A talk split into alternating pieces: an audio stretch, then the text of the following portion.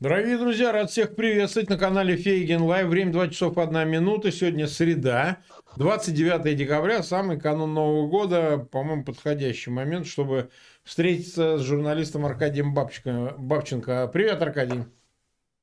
Приветствую всех. Здравствуйте, товарищи. Да, назвали мы эфир «Дожить до смерти Путина», да? В самом общем виде, хотя, понятно, эфир новогодний, поэтому мы с тобой обсудим то, что происходит, ну и какие-то, в общем, итоги самые общие подведем. Мы позволяем себе всю эту неделю именно так э, оценивать происходящее. Ну и, конечно, поговорим о перспективах на будущее.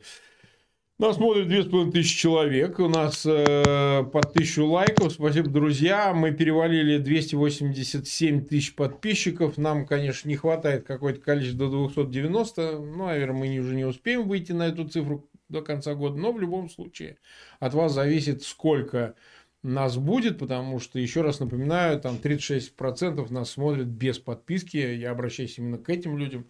Э, подпишитесь хотя бы ненадолго, сделайте нам приятное. Ну, а всем остальным прошу э, ссылки на этот эфир размещать в своих аккаунтах в социальных сетях и группах. Смотри, Аркадий, вот с чего мы начнем. Э, ты у нас пропагандист был всегда того, что надо валить, надо уезжать что ни один нормальный человек в этой адовой стране оставаться не может. Ну, понятно, так сказать, то, что там происходит в России, в общем, давала основания для таких заявлений. И, так сказать, у тебя критиков 50 на 50. Эпигонов и критиков 50 на 50. Ну вот смотри, то, что происходит, по-моему, медленно, но уверенно, так сказать, на твой образ Ванги, как ты сам говоришь, это не я тебя так называю, ты сам себя тестуешь, он работает. То есть, э, значит ли это, что люди уже не успели, что дверь захлопнулась с учетом всего происходящего, конкретные события мы еще обсудим, или же кто-то еще успеет уйти. Вот что бы ты сказал по этому поводу для начала? Я сказал бы по этому поводу, что я ошибся. Да я ладно. сильно ошибся, я ошибаюсь все это время, да. Я э, был абсолютно неправ. Не надо никуда уезжать. Не уезжайте, друзья мои. Уже совершенно незачем. Потому что я вот смотрю, как э, русские оппозиционеры уезжают, приезжают куда-то на Запад, э, проходит год, они надевают кокошники, начинают болеть за сборную России, э, за Кенфеева, э, и начинают там тосковать по березкам и рассказывать, ходят здесь по форумам, по всяким, и рассказывают что там путинские солдаты это жертвы, а не преступники. Это было на форуме «Свободной солдаты... России», насколько я понимаю, правильно? Да, да, да, mm. что они ни в чем не виноваты, что русский народ хороший народ, просто он порабощен Путиным, там, а до этого был Андропов, а до этого был Сталин, а до этого был там Ленин, до этого был Николай II, до этого был Петр I, до этого был Иван Грозный. Но вообще русский народ, он хороший, что санкции против России вводить не надо, а надо вводить санкции только там против Сечина, Шойгу там и еще нескольких человек. И начинать нести вот всю эту билиберду, всю эту хинею, о которой еще э, Степан Андреевич Бандера в 1952 году в немецком журнале, не помню сейчас название его, написал, что э, больше всего э, на э, больше всего э, российскому империализму помогает бежавший из России интеллигенция, которая здесь создала на Западе целое движение, рассказывая о том, что русский народ-то хороший, просто его плохой Сталин поработил. Вот сейчас происходит все ровно то же самое. И я 9 э, из 10 человек, вот 9 из 10 человек начинают заниматься вот этой вот ерундой. Да. И я просто посмотрев на все это дело, я понимаю, что, друзья мои, мне кажется, дистанционно вы не обучаемы абсолютно. Вот дистанционное обучение на вас не действует, друзья мои. Вам нужен практику. Вот как Юрию Дмитриеву. Вот я Юрию Дмитриеву, когда его первый раз выпустили из Кутузки, я ему написал, беги, беги, они за тобой придут второй раз. Угу. Вот у тебя Карелия, у тебя лес, ты свой лес знаешь как пять пальцев, вот у тебя до границы рукой подать, беги в Финляндию и будешь там изучать э, расстрелы, Сандарма. архивы тебе откроют, не знаю, в Польшу он, пожалуйста, коты не изучай. Он мне ответил ровно то, что э, отвечает любой другой русский либерал. Почему я должен бежать, это моя страна, пусть не бегут. Окей, все, друзья мои. Это ваша страна, не бегите. Путин засал, они вас боятся, э, вы ломите, шведы гнутся. Э, еще раз надо помахать э, шариками и снять ботиночки. И все будет замечательно хорошо, построите прекрасную Россию будущего. Зачем вам бежать? Вам нужен практикум, действительно. Вот зачем историку копаться в архивах в Польше, исследуя Катынь, когда у него есть замечательная возможность на 15 лет уехать в Магадан и там все это изучать лично. Правда, об этом он уже ничего не напишет и ничего никому не расскажет, потому да, что Юрию 66 лет, там, да, да. пятерку он сидел, десятку, десятку, если он выйдет в 76, но он уже выйдет совершенно разбитым со стариком с уничтоженным здоровьем. Мохнаткин, он э, и раньше не смог выйти, да, гораздо более молодой. Поэтому я не думаю, что он вообще выйдет. Поэтому... А те, кто и уезжает, приходят сюда и начинают рассказывать про умное голосование, да, и говорить, какой Бабченко сволочь, какой он мрач, какой он мерзавец. Как... Не надо. Это была моя ошибка. Не бегите никуда, глупцы. Вот я Э, зашел вчера э, на сайт Эхо, Эхо почему-то взяло и напечатало вот эту вот мою статью про Дмитрия. Да, про 37 год, да? Да, да, да, чему я очень сильно удивился. Mm-hmm. Я вот, э, я там не был уже год, наверное, на сайте Эхо, не, не представляю, что там происходит. А вот вчера зашел из-за этого информационного события, почитал, mm-hmm. бог ты мой, какой же там Э, но это не лепрозорий, конечно, но это какой-то вот э, детский сад, группа коррекции. Боже мой, мемориал закрывают. Ай-яй-яй, что ж теперь?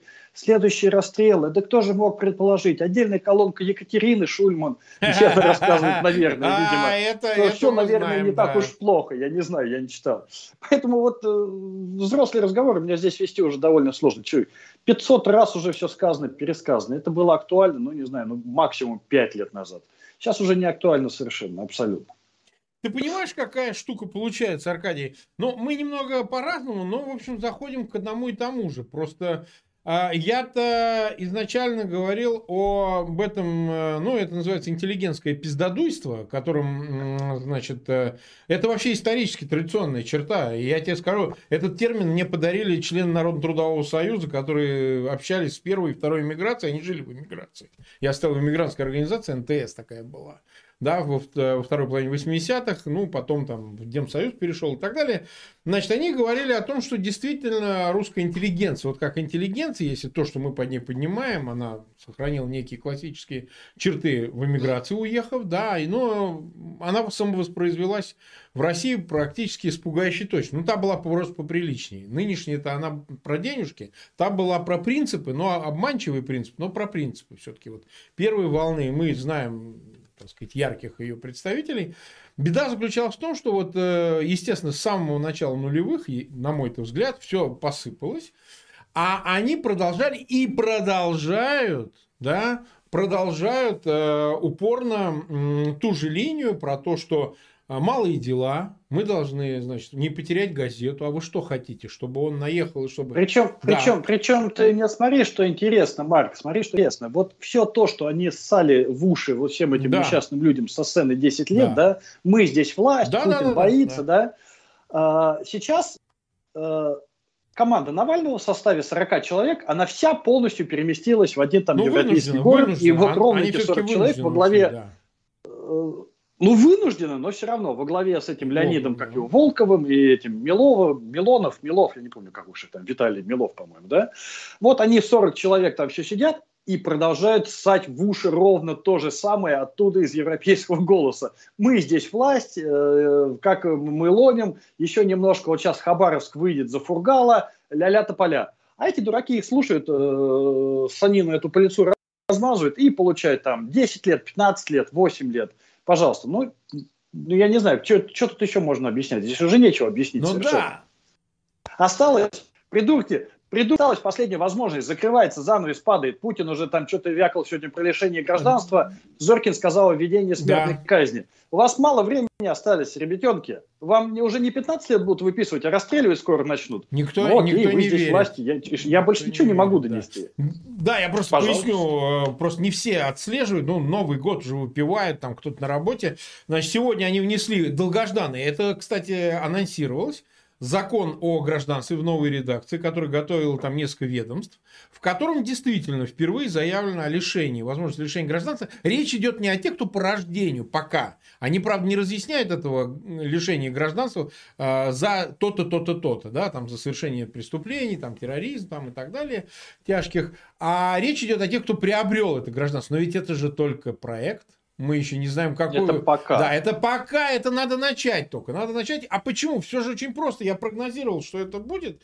и они действительно до этого доведут, потому что им проще так. Это советская практика лишать гражданства тех, кто уехал, всяких вот диссидентов, недовольных, писателей, евреев и так далее, которые убыли в эмиграцию, а кого-то и выгнали туда, как Буковского и Солженицына, и гражданство лишили и продолжать. Да, да но, но, но а, они, безусловно, к этой практике вернутся, потому что это просто советская практика, это не что-то новое, да.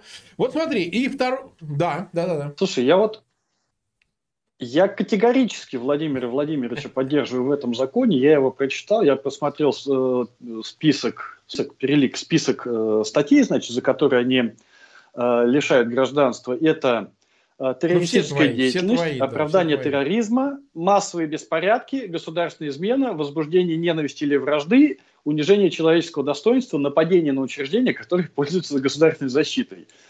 У меня full да, хаус, ты все, ты все мое, наборе, вот да. полностью, у меня полный страйк.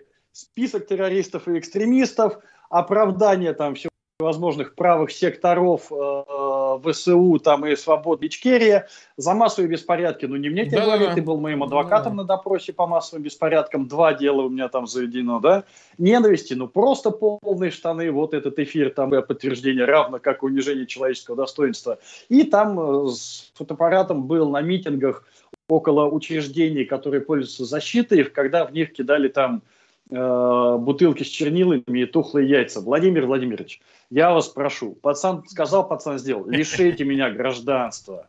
Сделайте уже наконец. Я пять лет от этого вашего серпастого молоткаства не могу избавиться, потому что совершенно не собираюсь идти ни в одно ваше сраное посольство, пользующееся государственной защитой, и писать там какие-то бумажки об отказах. Лишите меня его, наконец-то. Я вас очень-очень прошу. Владимир Владимирович, я в вас верю. Он, надеюсь, услышит тебя. В любом случае, 7,5 тысяч уже услышал, человек в эфире присутствует.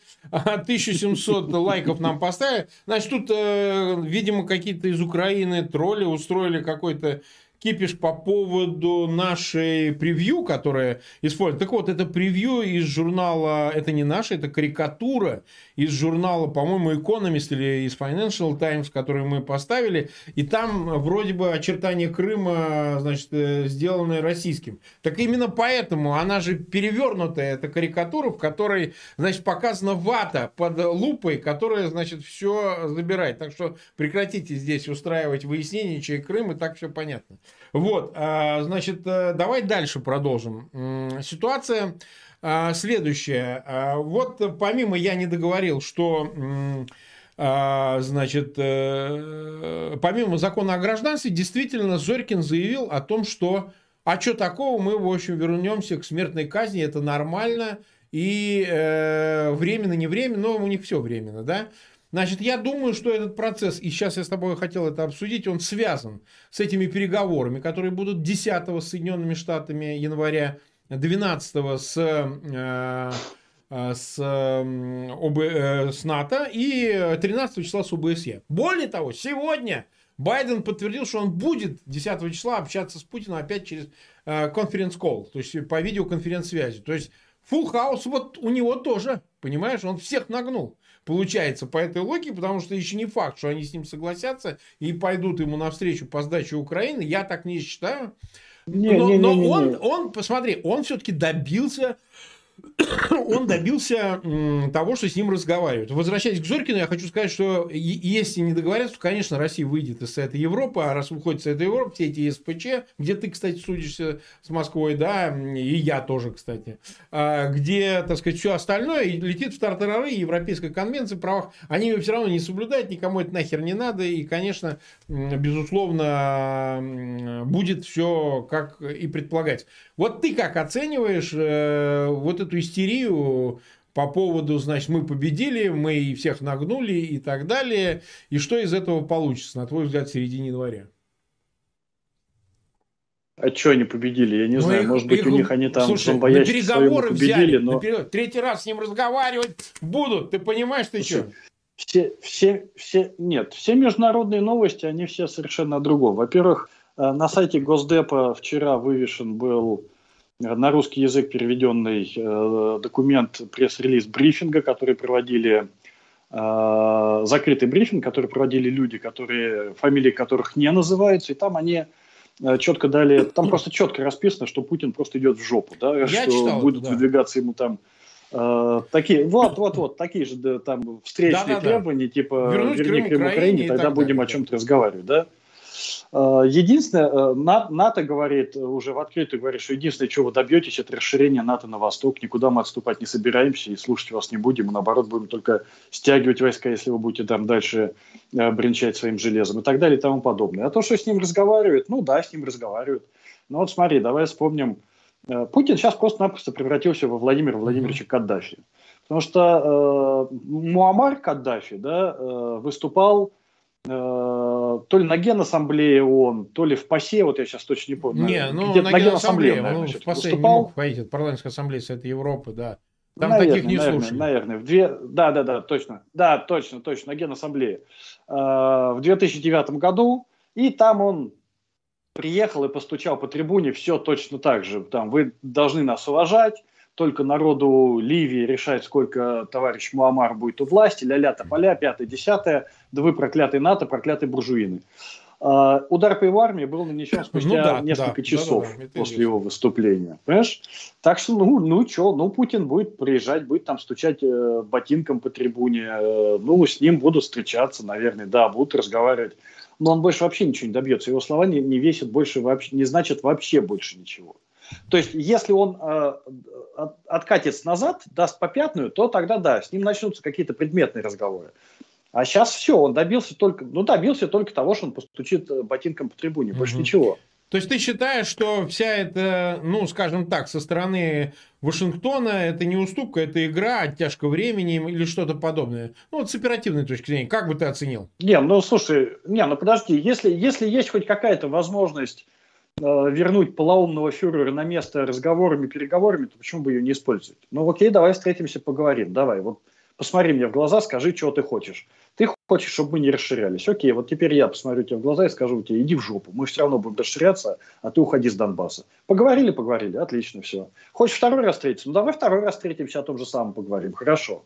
Но пока предметных э, точек, предметного разговора э, Смотри, нет, ничего не будет. Э, но значит ли это, что война от этого становится неотвратимой? Нападение на Украину со стороны Путина является неотвратимым? С твоей точки зрения, поскольку раз он не получает того, что он хочет, ну, он либо пацан, либо говно, понимаешь? То есть, ему надо тогда нападать. А иначе репутации нет, потому что два раза уже, так сказать, пугать передислокацией и кончить просто вот этим ничем, ну, ты сам понимаешь, это уже все, это как бы Акела уже вообще обосрался. Я думаю, я думаю, что э, война неизбежна в любом случае. И э, в первую очередь, конечно, э, она будет, э, ну, в первую очередь, конечно, это Украина. Э, первое, что ну, приходит да, сразу да. в голову, конечно, да. И э, я просто не понимаю, понимаешь, вот когда начинаются разговоры, почему вы думаете, что Путин нападет на Украину, я даю встречный вопрос, ну, а почему бы ему не напасть? Я почему вы думаете, что он не нападет? Вот приведите мне документы, что не нападет. Для него, для нападения все складывается замечательно, очень удачно. И Беларусь уже теперь плацдарм, да?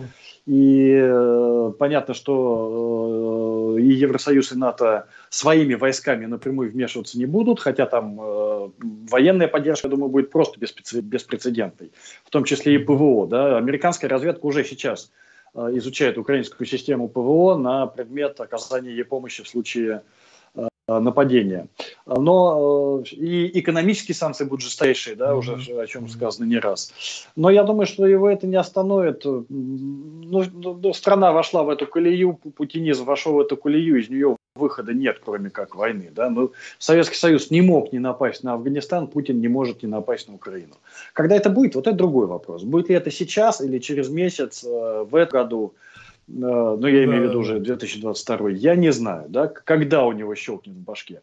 Но я думаю, что он к этому времени, к этому, к этому решению, я думаю, что он все-таки... Вот смотри, придет. давай теперь поговорим об одной вещи. Ты все-таки теперь оценим армию российскую, да, это важно на самом деле. У тебя есть опыт, ты был э, срочником, контрактником и так далее. Вот смотри, новость зачитываю тебе, и мы ее уже везде обсуждали, мы ее обсмеяли уже как только можно, но всем Мы армия народа. Да, бандиты отбирают у военнослужащих денежное довольствие. 24 декабря 2021 года в городе Юрга Кемеровской области а вымогатели обложили данью военнослужащих контрактнику, который отдают бандитам до 400 тысяч рублей в месяц, если считать общую мзду. Деньги ракетирам отдают не только сержанты, но и офицеры. А лакомым куском для преступников стали участники спецоперации в Сирии, рассказал Юра, э, ура.ру, глава Ассоциации комитета солдатских матерей АКСМ Светлана Голуб. В Юрге сложилась просто катастрофическая ситуация из-за безнаказанности местного криминалитета, который обложил данью военнослужащих контрактников, они вынуждены уходить со службы, сука. Ты понимаешь, что криминалитет на стороне добра, получается, который обложил, значит, данью военнослужащих контрактников, они вынуждены уходить со службы. Им угрожают, шантажируют, а порой применяют физическую силу. Понимаешь, к сирийцам, которые в Сирии воевали, да, значит, контрактникам, они боятся обращаться в правоохранительные органы и безропотно платят дань. По словам Гола, благодаря нескольким пострадавшим, которые все же обратились в полицию, преступников арестовали и возбудили уголовное дело. Однако после нескольких месяцев в СИЗО один из лидеров группы вымогателей, местный житель Мударис Тартыков, Мударис, вновь был выпущен на свободу. Военная часть Юрге пользуется дурной славой в армейской среде. По словам одного из военных, прослужившего здесь 6 лет, отправка туда среди контрактников считается ссылкой, а саму часть прозвали проклятым местом. В городе поборами занимаются многие местные жители, а представители криминалитета до этнических группировок. Каждого 10 числа очередного месяца у КПП часть дежурит машин с крепкими ребятами, которые поджидают своих клиентов, в кавычках – по словам Светланы Голуб, система побора военнослужащих укоренилась во многих регионах России. Например, на контракте наживается криминалитет в улан и других частях Забайкальского края. Известны резонансные случаи, случаи вымогательства в Приморском крае. В 2019 году силами ФСБ была разгромлена этническая группировка, которая на протяжении нескольких лет грабила и вымогала деньги у военнослужащих Челябинской области. Аналогичные инциденты имели место в Уссурийске и даже далеком Фокине, где базируется Тихоокеанский флот РФ. Ну и траля-ля-ля-ля-ля-ля-ля-ля. Ну, слушай, ну, ну, ну, скажи, а? Ну, оцени. А я не знаю, что часто это вот, новость я об этом и хочу сказать. Мы пытаемся, потому что когда... мы пытаемся разобраться, почему. Потому что раз их чехлят, понимаешь ты? Это, значит, встречают, иди сюда, да, Вот, значит, ну, во-первых, состояние армии. Я совсем не понимаю, за что и как боевой дух поддерживается, и за что они должны, сука, воевать в Украине. Если сзади заград отряд стоит из представителей криминалитета и чеченских группировок, и иных группировок этнических, которые говорят, иди давай, будут деньги у нас тоже на новогодний, значит, банкет. То есть логики никакой. Если это происходит, поборы, мы знаем, идут со стороны командиров частей, они, значит, напрягают э, контрактников, там, э, срочников даже, чтобы им деньги присылали, они отдавали. Я понять не могу, как они собираются этими частями воевать. Ну, это 17 дивизий, предположительно, стоит. Но границы разные оценки. Ну, там 170 тысяч, говорят, необходимо, как минимум. Это нижняя граница. Кто будет воевать? Они из кого наберут? Армия вся состоит там из 500 тысяч, наверное, да? Вот э, расскажи твою оценку, да, и насколько вообще они способны воевать-то? Ну, насколько они способны воевать, я не знаю, потому что реформу армии они провели, и что и сейчас из себя представляет российская армия, я не знаю просто-напросто, потому что да, э, я, я в ней не, не был ну, сколько, лет, лет, уж больше 10 лет точно, да, а служил я, когда она была еще там совсем рабская и призывная.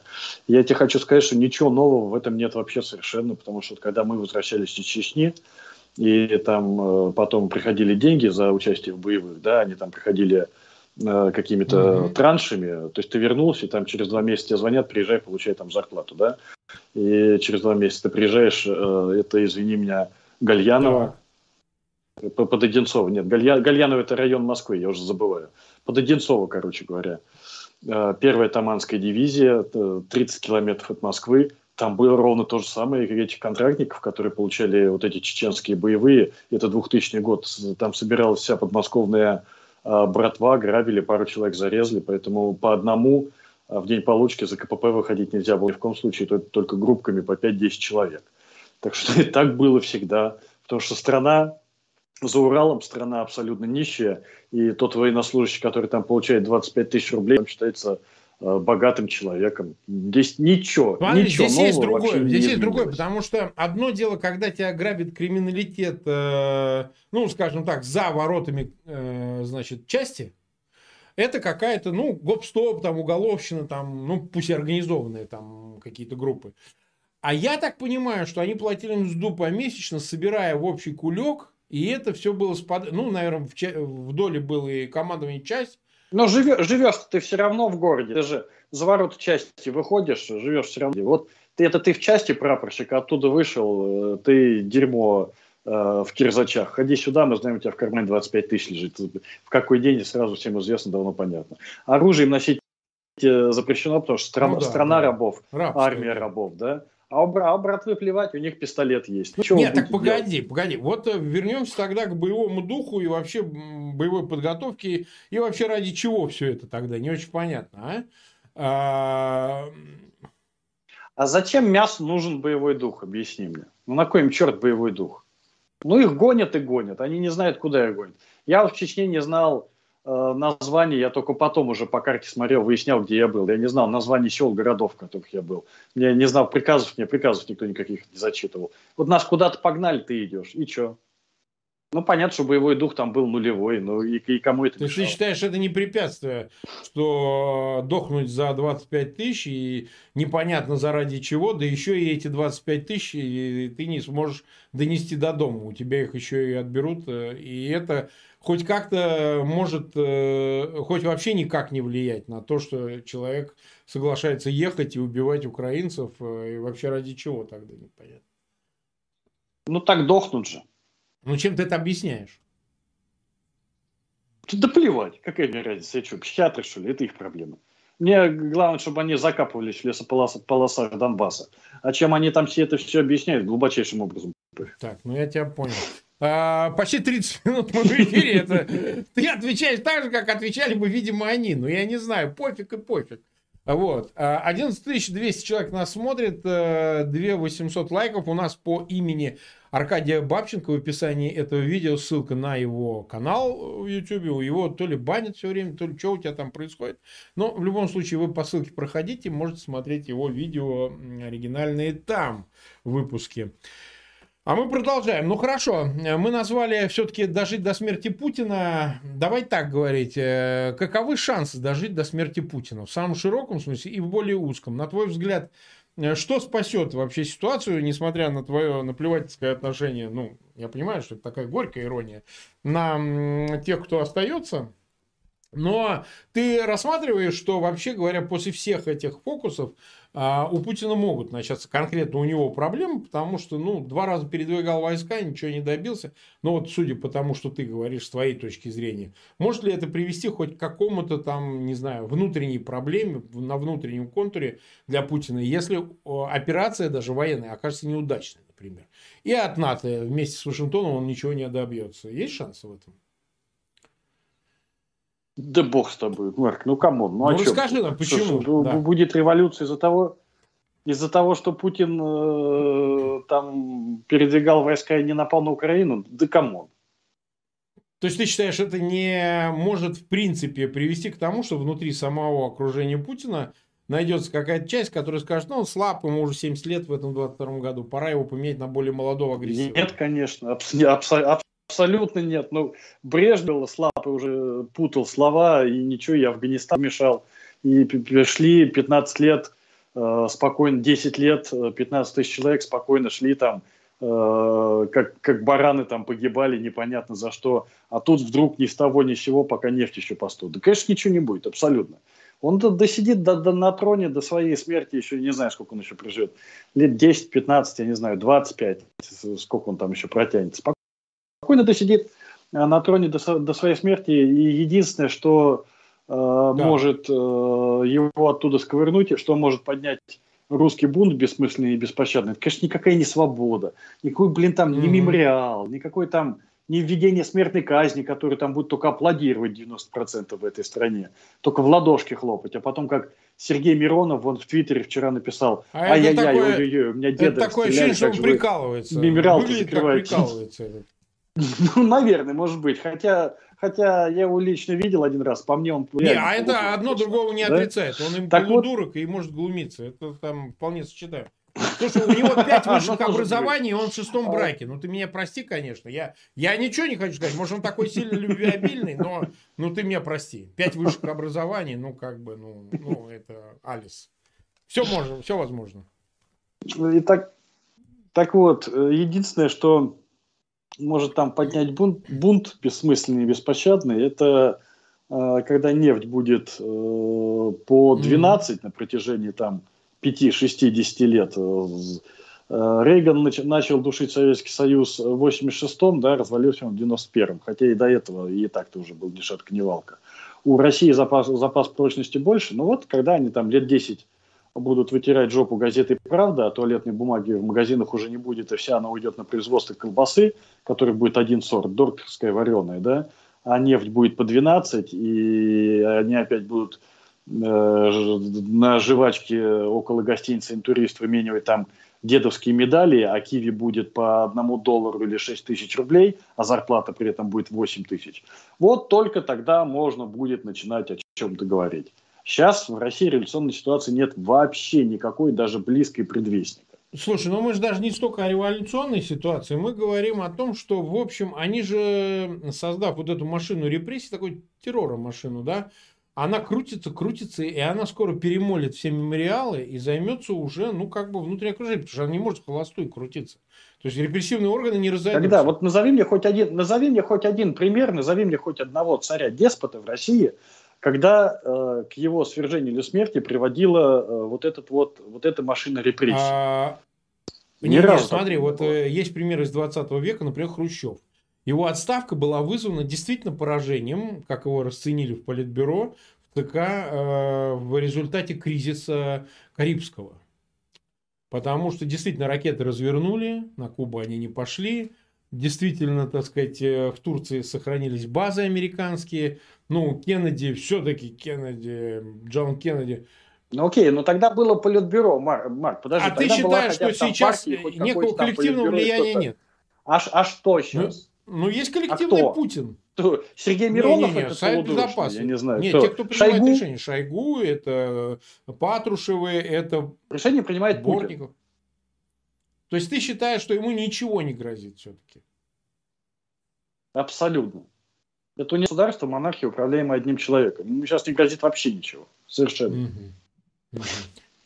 Нет никакого там гусарского заговора, который бы табакеркой Павлу Первому съездил бы в висок. Ничего этого не существует. Хороший вопрос. Так, ну, а 33 минуты мы в эфире, 12 124 человека нас смотрят, 3141 лайк нам поставили. Я тем, кто присоединился, это еще около 5000. У меня большая просьба, пожалуйста, ссылки на этот эфир размещайте в своих аккаунтах в социальных сетях, группах.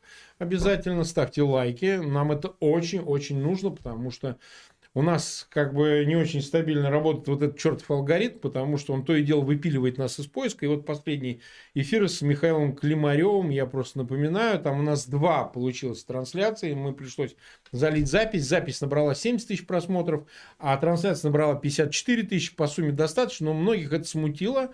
Но, к сожалению, мы вынуждены это делать, потому что когда мы видим, что из поиска выпиливается наш наша трансляция, мы должны закачать снова для того, чтобы те, кто не могут обнаружить по ссылке, э, по поиску в YouTube этого видео, они должны иметь возможность, э, ну, хотя бы запись, которая в поиске обнаруживается, последняя запись, видеть. Поэтому не переживайте, все в порядке. Это наш маневр для того, чтобы обходить разного рода сложности, связанные с YouTube. Причем мы не знаем, ручно, вручную это делается или это действительно машина, искусственный интеллект с нами балуется это, это русский возможно, офис YouTube, возможно. у меня такое ощущение, потому что у меня, у меня по синусоиде вот так идет, то абсолютно яма вообще нет просмотров, то вдруг обратно Тебя просто не могут найти. Там, тебя не могут найти, показатели. те, кто на тебя не подписан, а, так сказать, смотрит тебя, ищет по поиску, последнее видео видит, он не смотрел, он его смотрит.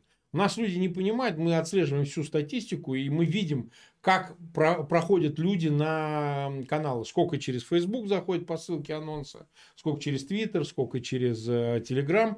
Вот. И самое большое это вот поиск в YouTube, как это ни странно. И если поиск в YouTube не обнаруживает э, последнего видео, то тогда начинается проблема.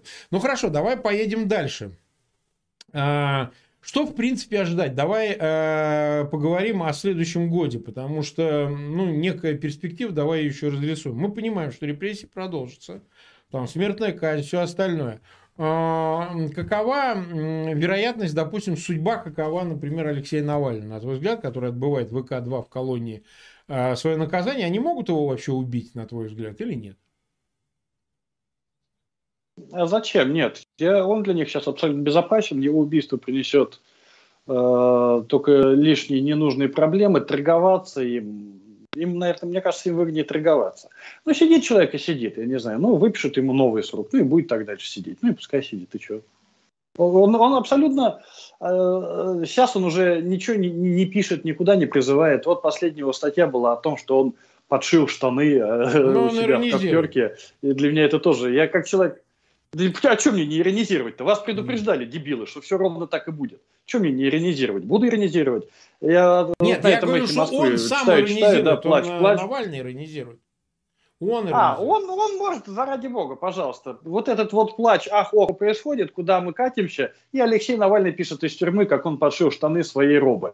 Что тут еще можно объяснять? По-моему, уже поэтому все понятно, да? Ну вот сидит там человек, подшивает штаны своей робы, пишет об этом. На самом оппозиционном сайте у него 178 тысяч просмотров. Тишь, тишь да гладь, он абсолютно безопасен. Зачем, зачем его сейчас убивать или что-то угу. с ним еще делать? Ну Пусть хорошо.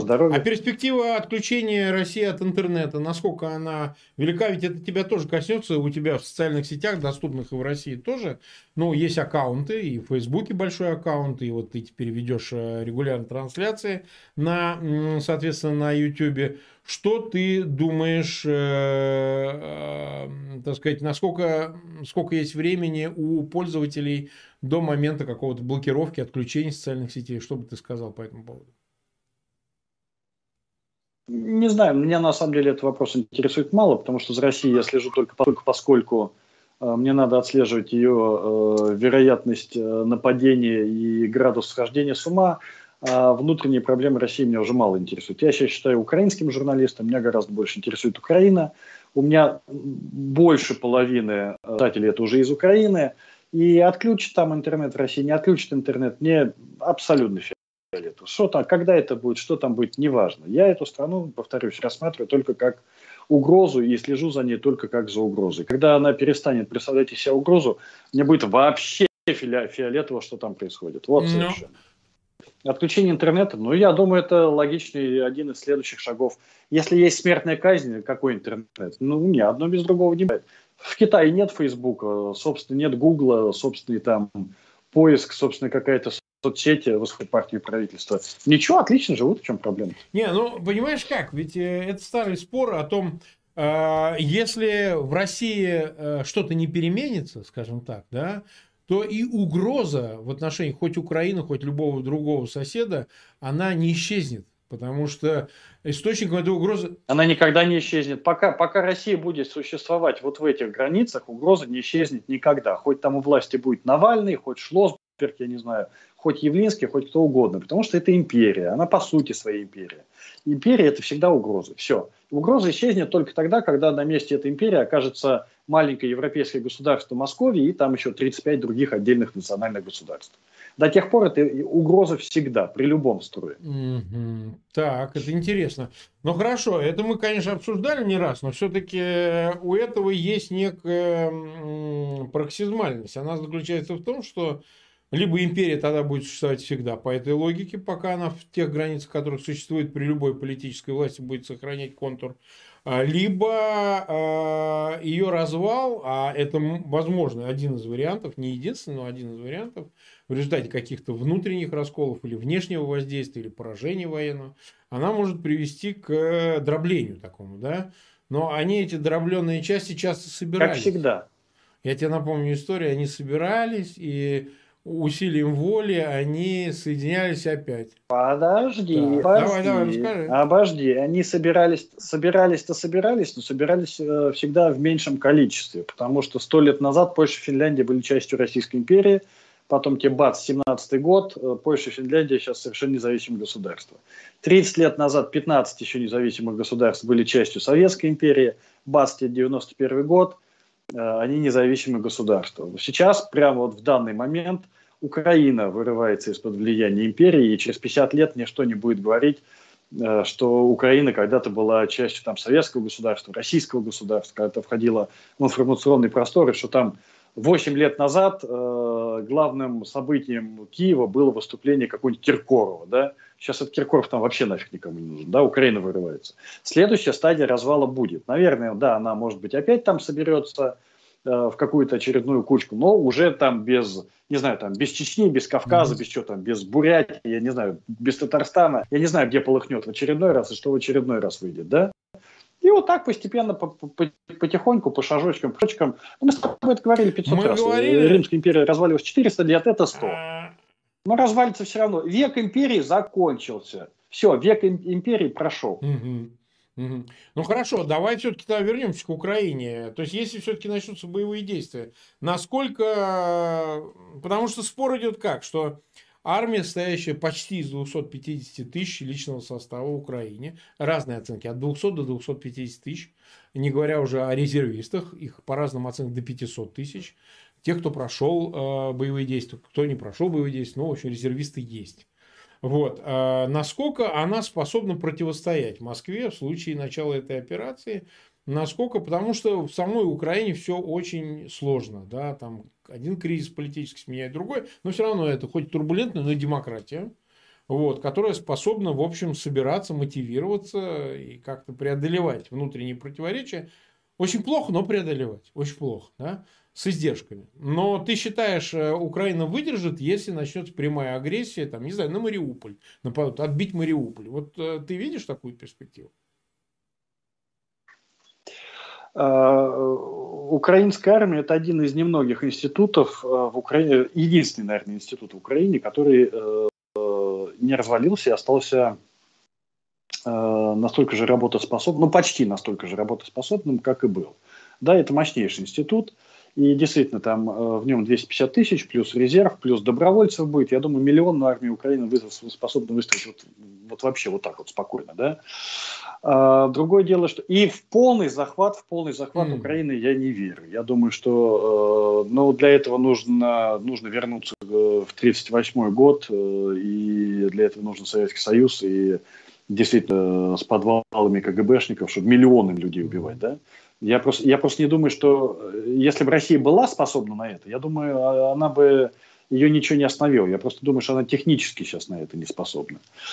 А, но, но все-таки российская армия, она сильная. Не, не надо конечно, ее снимать э, конечно. со счетов. Следующая, следующая война будет совсем не такая, как была в 2014 году. Никаких алкоголиков на блокпостах уже не будет. Будут авиаудары, будут ракетные удары, будет там э, зачистка всего, что есть на переднем крае, просто дистанционная. Э, и крови она попить способна, конечно. Способна ли Россия отхватить Мариуполь, Бердянск, э, Одессу, может быть, даже? Я думаю, что способна, да.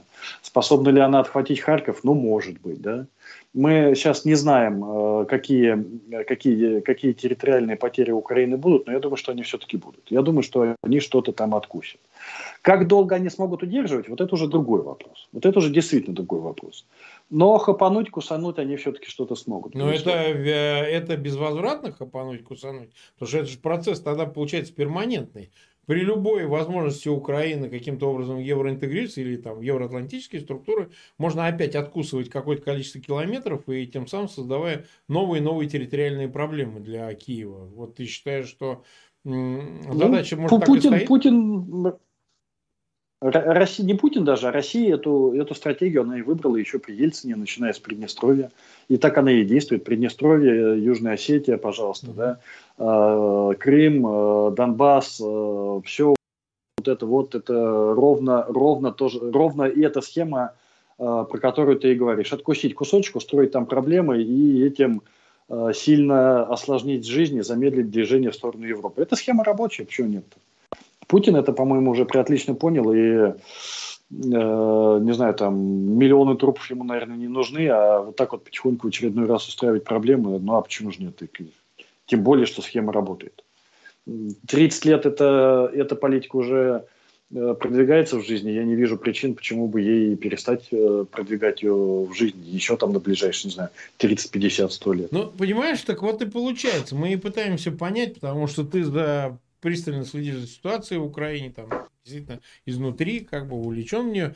Мы пытаемся понять, потому что разные оценки по-разному сходится на чем? На том, что да, возможно, что неизбежно военное нападение, интервенция в отношении Украины со стороны Москвы.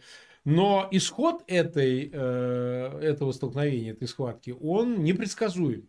Потому что одна часть говорит, что ну, действительно, нет таких ни технических возможностей в достаточной степени, имеется в виду у России, ни личного, личного состава, да, то есть, ну, невозможно превысить там, невозможно, Россия не выставит миллион, у нее нет миллиона.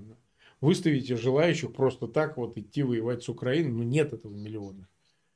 Что, откуда, выставит, с чего конечно. они его возьмут? Скажите, выставит. откуда, с чего возьмут миллион?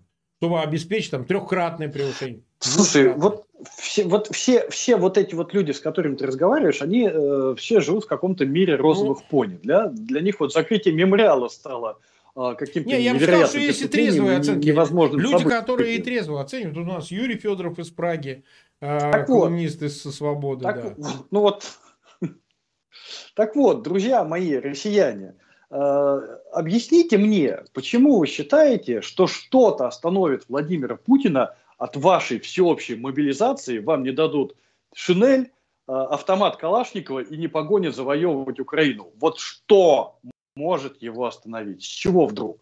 И миллионы, два и три спокойно там наскребут, и Виктор Анатольевич Шендерович э, с шинелью попрет на Мариуполь и никуда не денется. Почему вы считаете, что этого не может быть? Да запросто может быть. Нет, ну, ну, ну, э, понимаешь как? Ситуация ведь не так проста. Вот э, такая мобилизация, э, возможно, с таким масштабом, потому что ну, на самом деле и социальная ситуация тяжелая. Вот, например, э, главу семьи, да, молодого отца, молодого мужа. Э, Мобилизация просто приотлично решает социальные ситуации, социальные проблемы, потому что когда переводят на э, военные рельсы, и молодой отец, муж отправляется воевать, его жена идет на завод точать ему снаряды. И все, ей не нужна ни ипотека, ни машина, ни кредит, она про это забывает. Ей будут выдавать банку тушенки – на сутки и 125 грамм хлеба, и привет.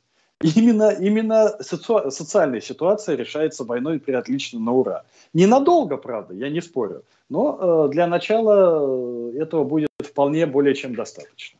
А, ну, вообще, конечно, э, ну, хорошо, что мы это обсуждаем, потому что, на самом деле, нас услышат и те, кто может попасть под этот каток, да, потому что там есть, присутствует определенный социальный инфантилизм, потому что люди например, войну оценивают предельно абстрактно. Они же вообще не конкретно на себе ее примеривают. Они примеривают, что кто-то пойдет воевать, их это не коснется и вообще мимо пройдет. И их там по краям чуть заденет, может быть, и так далее. Если начнется война с Украиной, коснется всех, это совершенно точно. Потому что в Украине 40 миллионов человек. Я не говорю, что будет всеобщая мобилизация, я этого не говорю, да, в данном случае.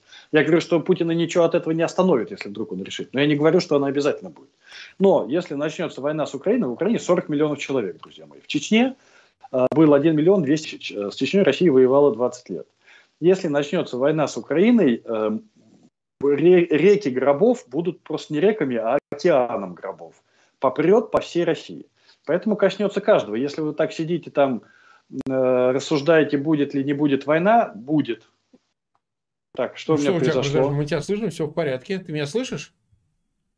А, окей, да, у меня почему-то экран ну, погас. Ну, это мой. не знаю, да. Так что... А, а ты считаешь, миллионы... В стране не останется да, никто. погоди, а миллионы гробов могут как-то вообще повлиять на ситуацию? Вот был муж и нет мужа. Да, это да. Почему? Почему? Расскажи, да. почему? Вот Потому это... что э, военные потери засекречены, ну, масштабы что... никто понимать не будет изначально. Потом-то поймут, все равно ты же в гроб кладешь, э, закапываешь, все равно э, был человек и нету, да? Но э, вот этот масштаб, он не сразу ощутим, понимаешь? Ну, кого-то похоронили там, вот, как вот было в Донбассе. Их привозили в Псков, там, в Бурятию. Кого-то хоронят, ну и что? Ну, ну знают родственники, им дают деньги. Вот. А здесь что? Вот масштабы и так далее. Как это все будет, на твой взгляд? Здесь будет то же самое, что было в Российской империи в 2014 году, когда, помню, был невероятный подъем черносотенцы и громили немцев с евреями почему-то, а потом уже через два года э, сносить Николашку и штыки в землю, наплевать, наплевать, надоело воевать. Здесь будет то же самое, что было в 1989 году, когда 10 лет войны в Афгане создали все-таки э, напряжение, хотя там потери были совсем по сравнению, да, для такой гигантской страны э, совсем небольшие, полторы тысячи человек в год, в общем-то. Но, тем не менее, все это расползалось, расползалось по слухам, по кухням, и социальное напряжение создало. Я не говорю, что афганская война поставила точку на СССР, это не так, но свою лепту она внесла. И э, когда и вспомни, какое было напряжение после Первой Было, Чеченской войны, да, после штурма Грозного. Я да, был в Чечне просто... в этот момент, будучи депутатом. Р... Я наблюдал это и в Москве, и в Грозном, да. так сказать, видел это. Россия, Россия, Россия не приняла Первую Чеченскую не приняла, войну, она да. ей не нужна была. Были, был, было просто крайне негативное отношение, да, и это сказалось и на рейтинге бесспорно, Ельцина, бесспорно. кстати говоря, между прочим, очень сильно. А, и то же самое в России. В России всегда так. Сначала подъем, а улю, громи немцев, там, громи афганцев, громи украинцев, а через год-два штыки в землю, что вы там наших мальчиков гоните, да чтоб ты сдох, падла, и э, антивоенные митинги. Это неизбежно, конечно, безусловно. Это, вот это один из факторов, который, э, один из гвоздей, который будет вбит э, в крышку этой империи на, на этом Так, веке. ну это существенно. 51 минуту мы с тобой в эфире. Э, ну, да. Причем, да. ты знаешь, я думаю, знаешь, что у меня еще такая, э, у меня еще такое ощущение, что э, вот э, проклятый Газдеп, вот этим проклятый Газдеп воспользуется да? точно. Как он воспользовался войной в Афганистане, вот я думаю, что у них будет примерно такой же план э, делать то же самое э, с Россией, если она в, э, попрется ну, в, Укра... а что в Украину. Это провоцировать настроение, а, как, этим, ровно... потому что, ну, как бы смерть, смерть, смерть. Что? Я почему за, за, затяг... а, затягивать в эту войну, поставлять туда стингеры и э, усложнять и усложнять жизнь, и, да, и провоцировать э, настроение, да, и тоже, безусловно, конечно, и ПСО тоже никто не обменял.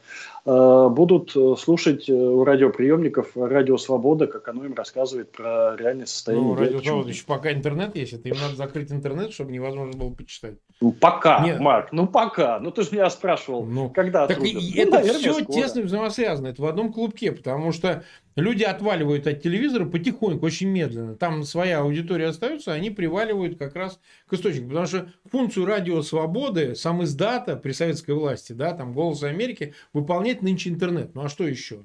То есть э, радио свободы это какая-то часть, в общем, не очень значительная а, всей этой информационной а, площадки, которые, в общем, не подконтрольны Кремлю, вот как наш канал, как твой канал, как еще какие-то каналы, как какой-то видеоконтент, который создается независимый. Ну, мы далее, внесем свою лепту, однозначно. Мы ее вносим, я просто знаю, как они болезненно на это на все реагируют. Просто я, я просто знаю. Просто вот, вот не могу рассказать, но знаю, да, поэтому э, вопрос, насколько это эффективно. Ну хорошо, вот смотри, мы как бы оценили это все, мы уже 53 минуты в эфире, давай напоследок все-таки что-нибудь оптимистическое. Ты видишь вообще вот в тоннеле этом адовом, э, в тьме, в этом какой-то просвет. Ты его дай, пожалуйста, соотечественникам бывшим и так далее. Ну, условно бывшим, там, я имею в виду, в России хотя нет, бы, нет. ну и в Украине, может быть, э, какую-то надежду. Нет, для, со, думаешь, для что... соотечественников у меня нет никаких ни, э, ни советов, ни оптимизма. Я еще раз повторюсь, мне плевать. Что там у вас будет, друзья мои, хоть ешьте друг друга. Хорошо, это Перегрузитесь там всем, это ваше дело. Да. Ров по периметру и пулеметные вышки. Мне это не интересует абсолютно. Оптимистический оптимист, оптимизм у меня есть, безусловно, потому что я вижу, что э, э, Зап, вот Беларусь Запад сдал. Да? Вот Беларусь сдал. Запад сдал, и он, и он да, ну конечно, он за нее не будет бороться с тем, что вот эта вот линия границы новой империи будет прочерчена еще вот так через Беларусь. Э, Запад, в общем-то, коллективно согласился. Но Украину он не сдал. Понятно, что э, воевать э, за Украину придется самим украинцам, но Украину из этой империи будут вытягивать, вытягивать, и я думаю, что все-таки в конце концов вытянут. Э, будет это стоить крови, будет это стоить э, многих жизней, но в конце концов, я думаю, что Украина станет свободной и независимой. То есть она, в принципе, уже стала, не в принципе, она уже стала и отстоит эту свою свободу и независимость и э, навсегда э, э, отобьет у империи желание лезть туда, как это сделали и Польша, и Финляндия. Это для меня является самым главным, это для меня является оптимизмом, и этим оптимизмом я с вами с удовольствием и делюсь, друзья мои. Ну что же, 55 минут мы были в эфире, 14 116 человек нас смотрит, 4374 лайка нам поставили. У меня огромная просьба к зрителям, пожалуйста, подписывайтесь на канал Фейгин Live, пожалуйста, ссылки на этот эфир размещайте в своих аккаунтах в социальных сетях и группах. Неважно, эпигоны вы или ненавистники Аркадия Бабченко, ну, сделайте так, чтобы этот эфир посмотрели максимально большое число людей. Э, ну и ставьте лайки тоже, это было бы для нас очень важным. Аркадий, ну что, с Новым годом тебя, со всеми следующими праздниками. Ну и, как говорится, всегда рады видеть. Приходи на канал, подразни тех, кому ты нравишься или не нравишься. Это всегда полезно. Пусть люди как-то услышат и такие мнения тоже. Всего тебе доброго. Вот. Навзаем и вас с наступающим. Э, разговор у нас с тобой всегда интересный, эфир с тобой всегда интересный. Зови, поговорим. Да, пока. Всем до свидания. До свидания.